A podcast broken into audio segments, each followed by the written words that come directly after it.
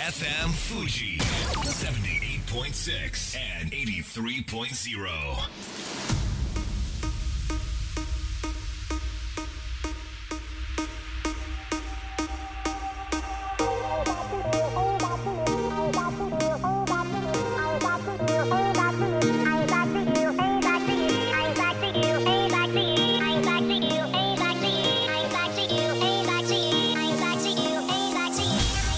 月曜夜のひとときいかがお過ごしでしょうか？この番組「みんなのラジオは」自分の故郷を盛り上げたい誰かの役に立ちたいぜひ知ってほしい聞いてほしいそんなたくさんの思いを発信していく番組です。本日で第221回の放送を東京代々木のスタジオビビットより生放送でお届けしてまいります。世の中がどうなろうと私はバーのオーナーがやりたくて複数の物件サイトに貼り付いてついにこれしかないという物件を昨年末発見いたしました。内見は年明けからになりますということで正月明け早速内見させてもらいましてここでいいですと即決しました。即決した。あーなんて自分かっこいいんだなんて思っていたらまだ決まりじゃないですよ。保証会社さんの審査ありますよ。と一緒にいた不動産業者さんのあの素敵な笑顔のお姉さんに言われましてパドンと詳細を伺いますとお客様の会社が家賃を滞りなく支払える信用や資金があるのかないのか保証会社が審査するんです。その審査通らないと物件をお貸し出しすることができないと言われてえちょっと待って今自分の会社9期目で前期は黒字だったけどちょもう飲食やったことないよ。この辺どう判断されるんだ？ろうとドキドキしていましてまあそうかと思えば昨年からちょっとバーやりたいやりたいって人に言いまくっていたものだから周りの親切な皆さんが、えー問屋さんとかソムリエさんとかいろんな人を紹介してくださってですね。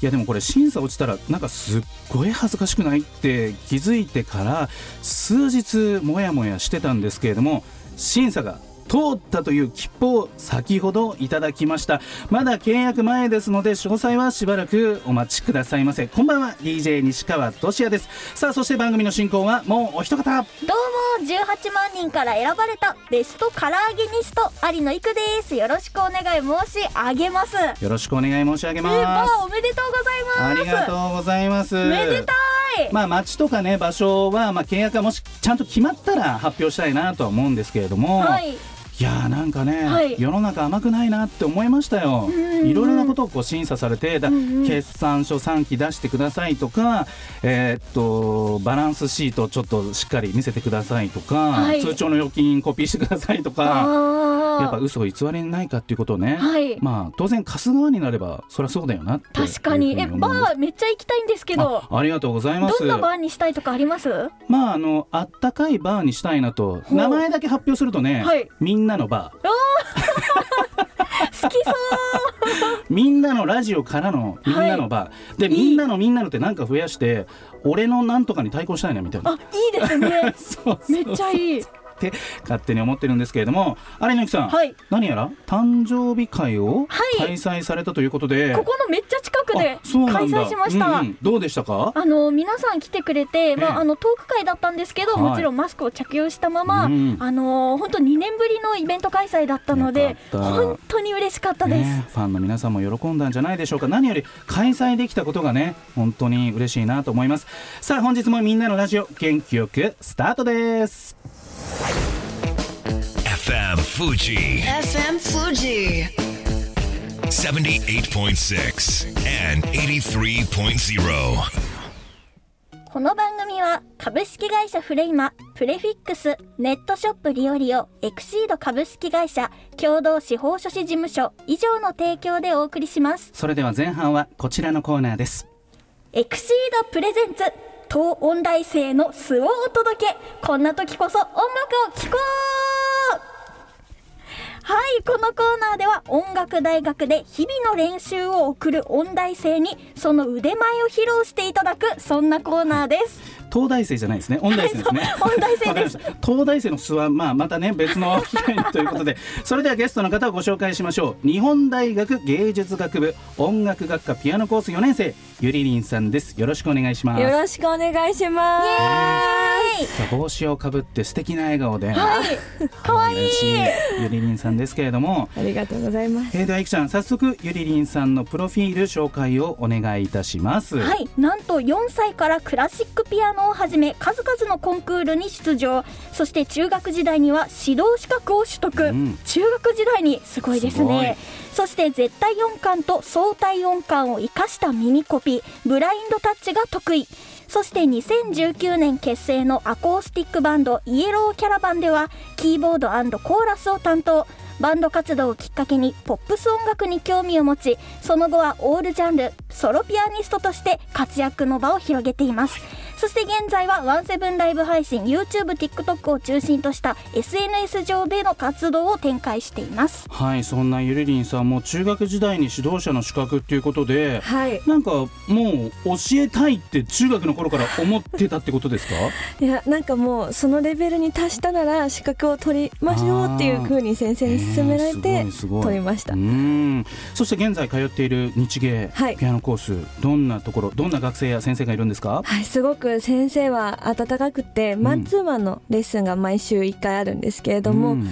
専門はクラシックで全員入った人はクラシックの音楽を学ぶんですけれども、はい。私がやりたい分野はそれと同時にポップスとジャズとさっき言ったオールジャンルっていう部分なのでその部分も理解してくれて応援してくれるような先生だったり、ねやっぱ仲間もそうやってアーティストを目指してる人が多いのですごく切磋琢磨できる環境うん。で整ってます。日本大学自体は総合大学ですけれども、はい。この芸術の音ピアノコースっていうのはもう音大と変わらないようなそうですね。扱いコンクール出るときはもう音大生扱いでってそういうなんですね。はい感じです。さあ SNS 上、えー、17そして YouTubeTikTok やっておりますけれども、はい。反響どうですか？反響がもう本当にここのところぐっと来ていてうん。活動続けて1年半経つんですけれども、本当に続けることって大事だなって思って急に動画がバズったりとか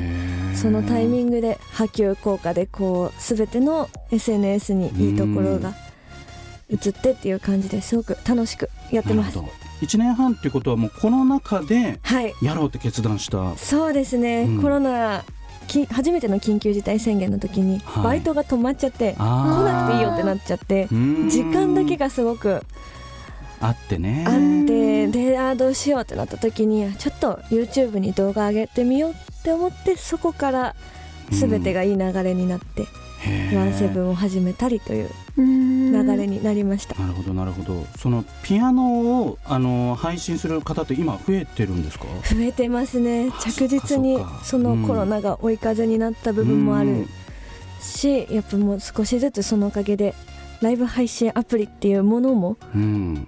すごく需要が増えたんだろうなって思ってあれいくちゃんははい。最近はやってるんですか？配信は。はいたまにやってます。たまに。はい。あとあのゆりりんさんからなんか大御所オーラ感じるの 私私だけですかね。いやもうそれはもうだって中学時代から指導者資格持ってるわけですから それはそうななんかすでにヒットソング5曲出してますみたいな。うまい。それはそうですよ。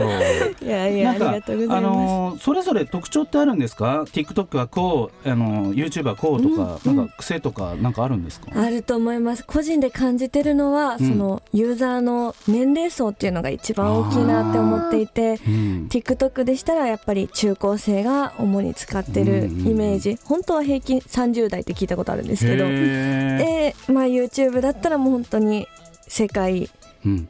年齢も幅広く。うん。だし17だったら私の場合は結構サラリーマンの方とか主婦の方が多く来てくださるのでそれぞれに合ったものをやりたいなっていう意識はすごくしてます。まさに今の時代に合った形で活動しているゆりりんさんですけれどもさあ今日は生演奏を披露していただけるとはい。いうことでこのスタジオに、えーキーボードを用意していただきました。どんな曲を弾いていただけるんでしょうか？はい。夜遊びさんの「夜にかけるお聞かせていただこうかと思います。わかりました。では早速準備をお願いいたします、はいよろしくお願いします。えーということでいくちゃん、はいまさかの夜にかける、ね。めっちゃ好き。ねえはい。もうあ前から好きって言ってたよねもうずっと好きです。ね。はい。そっか今日はゆりりんさんの演奏でお願いしたいと思います。準備いかがでしょうか？丸いただきました。それではお願いいたします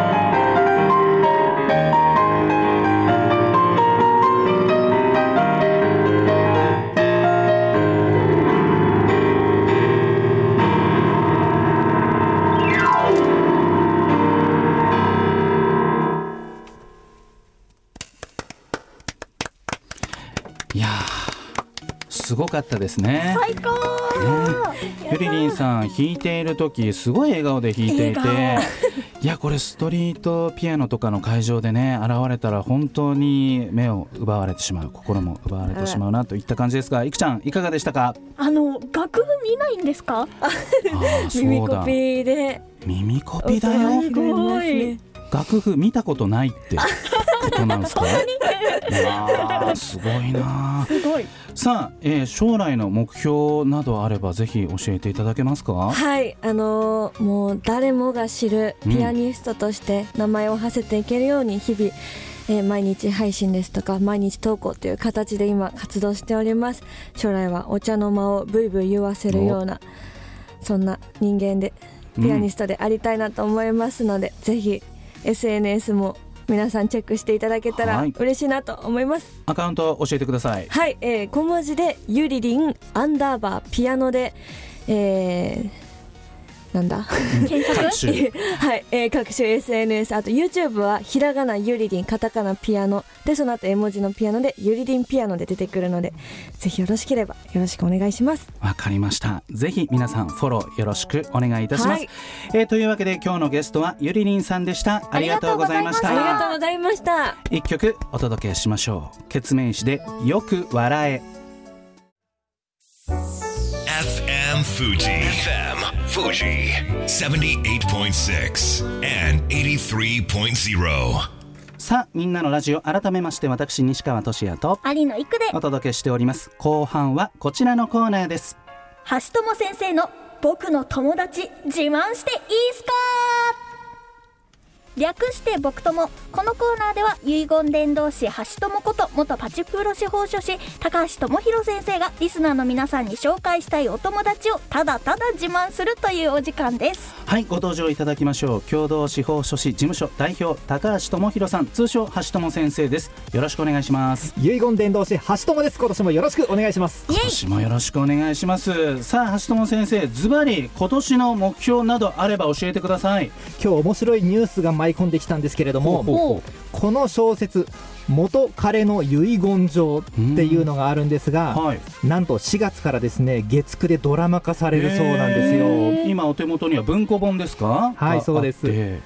大賞受賞作って帯がついてますね、そうなんです。今年は遺言書これ来るなと思っておりまして、うんうん。はい。実は僕遺言ソングっていう歌を作っているんですけれども。なんと。え流してほしいですね。ね。いつか。悲しい歌じゃないですよね。聞いてのお楽しみわです。かりました、バラードなのかそれとも明るい歌なのか、気になる。そうですね。楽しみその PV がですね今はい。日8割方できてきたので、それを今年は流行らせていきたいっていうのが目標です。あー楽しみですね遺言ソング、世界初かもしれないですね。わかりました、さあ今回のお友達ご紹介お願いいたします。はい、えー本日はですね不動産業の株式会社ダントラスト代表取締役の堀田直弘さんをお連れいたしました。はい堀田さんよろしくお願いします。よろしくお願いします。早速どんな事業内容なのか堀田さんの会社教えていただけますか？はい。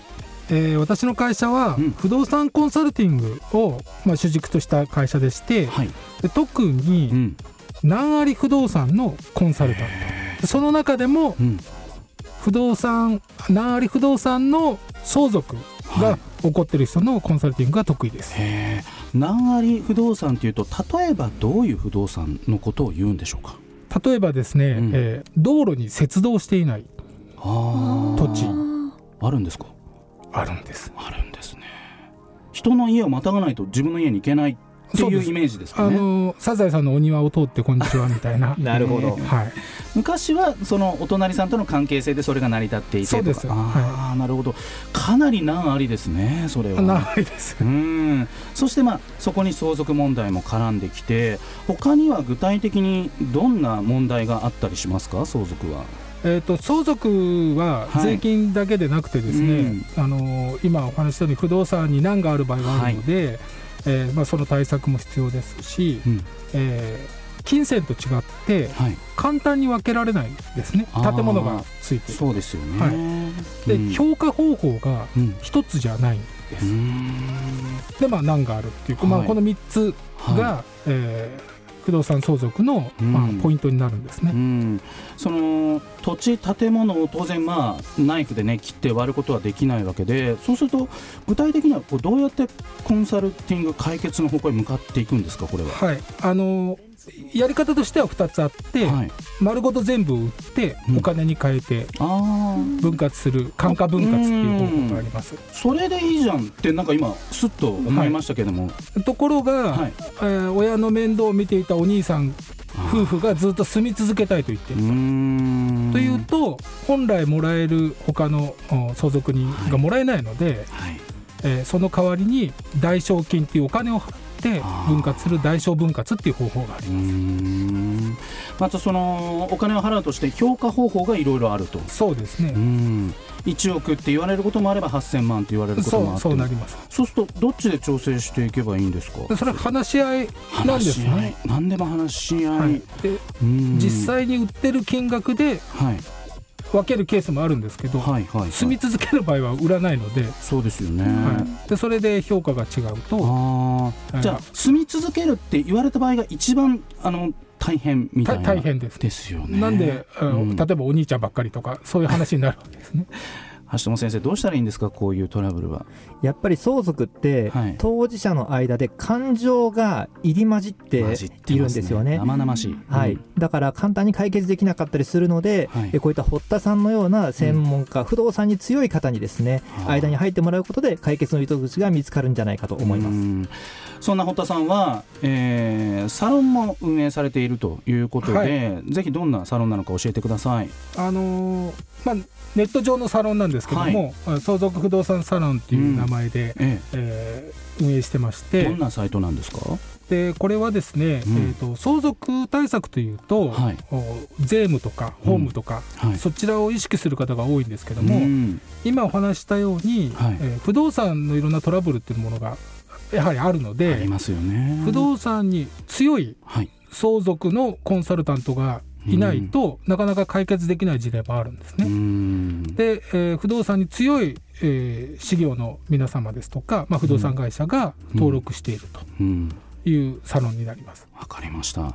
ぜひね、不動産、えー相続不動産サロンで検索してチェックいただければと思いますが、はい橋本先生これ遺言書も書いてれば問題ないよねっていうことでもそんな簡単なことでもないんですか？そんな簡単なことではないです、うんうんうんはい遺言書っていうのは、はいあの親がですね、はい。一方的な思い込みで書いてしまったら逆にトラブルの元になることがありますので、確かに。やはりきちんとコミュニケーションをしっかりとって、うん。その上で、えー作っていく必要があると思ってます。うん。例えば堀田さんなんか遺言書を書く前に先に話し合うっていうのも一つ手かもしれないですね。そうですね、うん。あの要は後出しじゃんけんでうん。全てを知ると人間感情的なのはもう普通なので。ね。で親が子供を集めて、私ははこう考えていると、そう。いや私も長男なんでうちの親の遺言書に全部妹にやるって書いてあったらちょっと待てとななりなりませんなります。なりますよねそれはなります。お前は何もしてこなかったみたいなね、あの捨て台詞が書いて、トラブルのもとです。はい、気をつけてください。さあ、あっという間に時間が来てしまいました。最後にリスナーの皆さんにメッセージをお願いしたいんですけれども、では、堀田さん、ぜひメッセージをお願いいたします。はい、えー相続不動産サロンははいまだ始めたばかりで、うんえ専門家の人数も少ないんですが、あの少しずつあの専門家を増やしてですね、えー不動産のお相続の、えーいろんな事例に対応していきたいと思ってますので、えーぜひご覧になってみてくださいわ。かりました。では、橋友先生、新年一発目のメッセージ、お願いいたします。はい、やはり不動産と相続っていうのはトラブルの元になりやすい、うん。ただ、えー元気なうちにしっかり対策することでえートラブル回避できるのでやはり遺言書っていうもの今年はドラマ化もされますけれどもしっかりと、えー認知を広めていきたいと思ってます。わかりました。そのドラマ、いくちゃん、はい。見なきゃいけないですね。絶対見ましょわかりました。堀田直弘さん、そして橋友先生、ありがとうございました。ありがとうございました。それでは素敵な1週間を。また来週。うこの番組は有限会社東音楽器足立センター柴田ホーム会計事務所バランスとグロースコンサルティング株式会社ドテライド以上の提供でお送りしました。